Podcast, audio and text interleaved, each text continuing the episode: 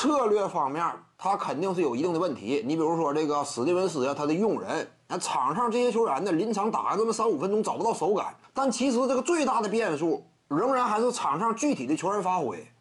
凯尔特人之前做比赛安排的时候，他整体策略与方向，伊戈达拉这个点我适当放一放，这是一定这么这么做的。你就包括早年间呢，骑士面对勇士赛前做方案的时候。德拉蒙德、格林这点我必须得放，我要是面面俱到，每个点都不放，这球没法赢了，我就得适当放嘛。你说适当放是不是正确的方案？肯定是。格林往这个中间弧中圈弧顶一站呢，我重点是掐水花兄弟。格林投与不投的，那你投随便吧，我放你两三步，我就等着抢篮板。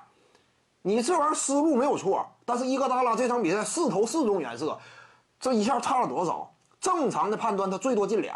四次投篮远射啊，以伊戈达拉的水准，以往的判断最多进俩，没有想到他切了咔嚓进了四个，这就是赛前判断的。经过赛场之上球员具体的比赛感觉，发现失算了，这就没有办法，这就属于什么比赛当中的严重偶然。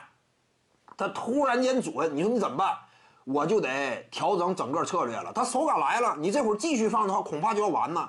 那怎么办？一调整策略呢，其他点位原本预计的方案。分配的足够兵力被抽掉，那最终就败了嘛？这就是比赛当中的偶然性，你要了解。所以呢，这个比赛之所以什么赛前预测判断，看个大面儿，真说说的一定准，这是不现实的。这五中五三分四中四嘛，这就属于很邪门儿。你像有这种意外发挥，你往往比赛就容易悬。你比如说早年间也是，早年间金州勇士面对雷霆，当时一六赛季嘛。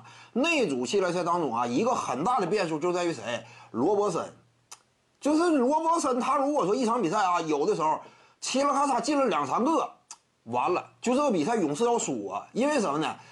罗伯森通常来讲是被放空的，你给他机会，他一般都不敢投吗？如果他这点持续打铁的话，勇士这场比赛可能说就赢，因为他一场比赛可能说出手机会远射这块三五次，三五次出手机会他。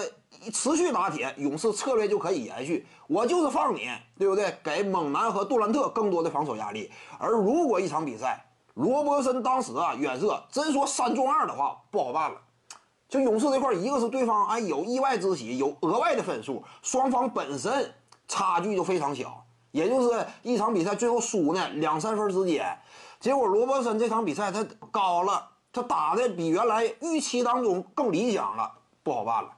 所以那组系列赛你仔细看啊，红绿灯就这个哪一个点是这个比赛最终输赢的一个胜负手呢？罗伯森以及对面勇士的德拉蒙德格林，他俩谁投的准点这玩意儿影响挺大。徐静宇的八堂表达课在喜马拉雅平台已经同步上线了，在专辑页面下您就可以找到它了。